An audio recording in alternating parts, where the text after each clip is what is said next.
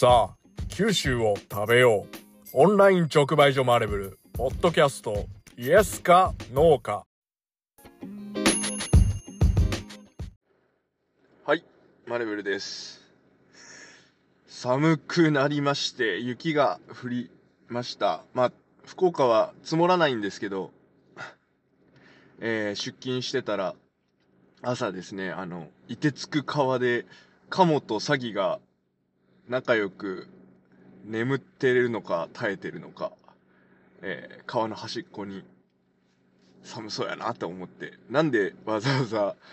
水に足をつけて寝るんだろうって思うんですけど、逆にあったかいのかな水に浸かってた方が。えー、っとね、今ちょっと、新しく、福知町の小西味噌さん、えー、まあ、102年ぐらい続いてる福知町で、えーやってる味噌屋さんなんですけど、まあ、昔ながらの製法で、えー、あまり機械作業を入れずですね、えー、味噌を作ってて、で、そこが、たまたまその、伺った時に、えっと、樽？ちっちゃいね、可愛い樽をいっぱい、あの在庫があると。で、それに味噌詰めて、えー、売ろうかと思うけど、まあやっぱシールとかね、えー準備しないといけないし、ちょっとね、って言ってる話を聞いて、うち、あの、たまに柑橘とかにレーザー光線で夜勤つけたりできるんですけど、あの、まあ、それで樽の蓋上の蓋に小西味噌って焼いて、それで、えー、特上味噌をちょっと詰めて、まあ、詰めてって言ってもビニール袋の中に入れて、樽に入れて、蓋閉じてってやりましょうかっていう話をしたんですよね。で、福知町もあの、田川ですので、あの、例に漏れず、これあの、田川の樋口さんも、うちの野方出身の父親も言ってたんですけど、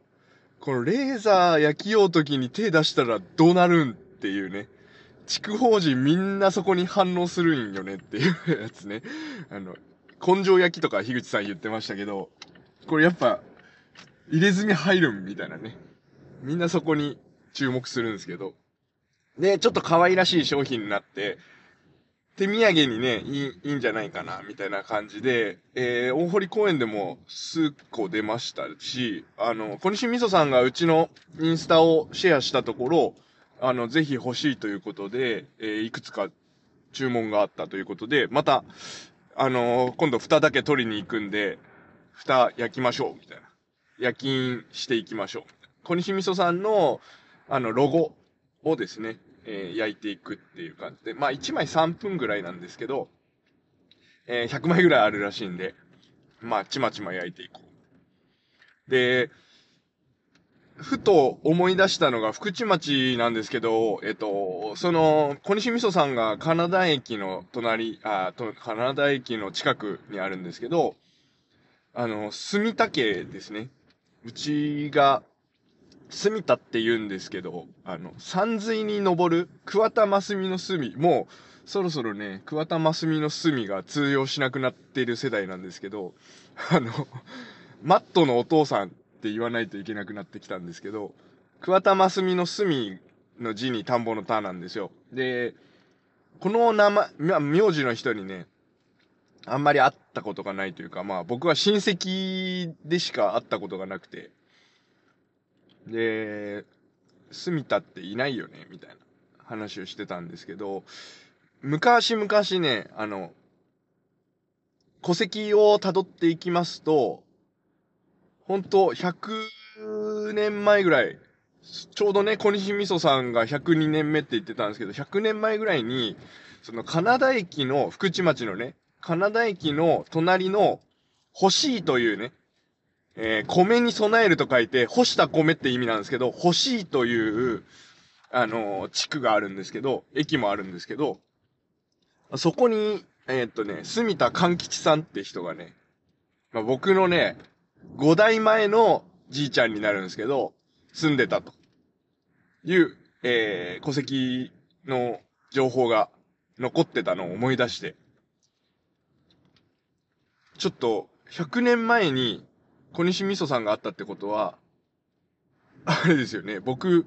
の、そのじいちゃん、5代前のじいちゃん、100年前のじいちゃんが、もしかしたらうちのじいちゃんも、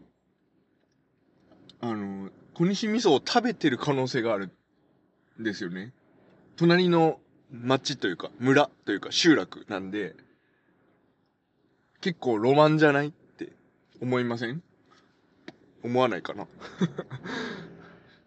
僕もこの間食べたんですけど、あの、味噌汁にしてね、すごい美味しかったんですけど、これをその100年間ほぼ変わらずね、製法も変わらず、変わらぬ味で続けてるってことは、これをね、自分の先祖も、もしかしたら同じ味を味わって美味しいって言ってたのかなと思うと、えー、胸がワクワク、ドキドキ、しませんかね。これあんまりね、嫁に言っても多分、はぁって言われるだけなんですよね。ちいかわのうさぎぐらい、はぁって言われるだけなんですけど。で、家系図見てて思い出したことがあって、あの、そも、そもそもというか、昔々思いついた構想があって、住田フェスをやりたいなと。山口県とか島根県にですね、住田っていう名字の人がたくさんいるらしいんですけど、えー、っと、いつかの島根の知事も住田さんだったんですけどね、同じ感じのね。で、住田さんだけを集めて、えっ、ー、と、山口県のね、光市に住田神社ってのがあるらしいんですよ。まだ行けてないんですけど、で、その住田神社近くで住田フェスをやりたいなと。同じ名字の人だけを集めて。で、参加資格は、あのー、3代前か4代前ぐらいまでの家系図、あの、戸籍取れるんでですね、戸籍を追いかけて持ってきてくれないでしょうかと。参加資格っていうと、誰も来ないかもしれないんで、あの、あ、んたと私親戚やんって、あの、言えるような、えー、戸籍を3枚か4枚か、あの、3台か4台か、遡って持ってきてくださいみたいなフェスをやりたいなと思ってたのを思い出したという話なんですけど、あの、戸籍取れるんですよ、結構。まあ、じいちゃん、ばあちゃんもですね、まず、あの、自分の父親のを取るじゃないですか。で、母親のも取れるんですけど、で、まあ、父方のじいちゃん、ばあちゃんのやつは、自分が直系であることが分かれば取れるんですけど、えー、さらにその上を取るってなると、僕はですね、えっ、ー、と、田川行ったんかな？その後。えっ、ー、と、ひいじいちゃんの代で田川の市役所だったと思うんですけど、田川市役所に行って、で、5代前ぐらいまで取れたんですけど、そのま、あ、前、えっ、ー、と、6代前、1800年、1800年生まれ、年代生まれ、えっ、ー、と、ペリー来航の前ぐらいに生まれてるんですけど、えー、その方は、文後高田市ですね。大分の文後高田市に住んでたんで、えー、っとね、なんかいろいろ書類を送って、文後高田市に、えー、あるだけ戸籍の情報をよこしてくださいと。で、まあ家系図っぽい感じで、この人とこの人が繋がってて、えー、戸籍のコピーと一緒に同封して、僕はその人の直系なんで戸籍が欲しいですということで、えー、お願いして、そしたら、もうこれ以上はたどれませんっていうことで、えっ、ー、と、住田康春さんっていう人のですね、えー、戸籍が届いて、まあ、その人が大分の文後高田市だったかな？に住んでたよと。150、まあ、200年前ぐらいですかね。200年前ぐらいに住まれてましたということを確認できたということで、えー、6代前のですね、えー、6代前の、えー、高祖父っていうらしいんですけど、高祖父の情報がで、そこ見ていくと、やっぱいろんなところに散らばってるというか、まあ親戚っぽい人が、えー、福岡市にもいたっぽいとかですね。えー、っていうかもうその、6代前のばあちゃんが福岡市の佐原区あたりから嫁に来てるっぽいみたいなことが分かって、で、それ父親に伝えたら、そういや、福岡市あたりに親戚がおった気がする昔、みたいな。警察官かなんかやったやなかったかな、みたいなことを、まあ今全く連絡取れないけど、そういう話があるというのが聞けたりして、で、まあ結構住田神社が山口県の光市にあるということで、盛り上がったんですよね。僕と父親とおじさん、父の弟が。で、うわーいいねちょっとみんなで家族旅行行こうや、住田神社って盛り上がったんですけど、えー、嫁に来てる女性陣たちは全員、はぁみたいな感じでした。何が、何が楽しいみたいな。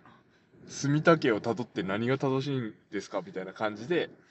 えー、まだ、ちょっとね、山口県、お隣の県なんですけど、行けてないので、えー、将来の野望として、えー、お隣の県、山口県の光市の住田神社がまだ本当にあるのかどうかも確認できてないですけど、えー、そこで住田フェスをやりたいなという、えー、マレブルの野望でした。君の声を届けようアンカーマレブルの言葉日記は誰でもポッドキャストを始められるアンカーで配信しています。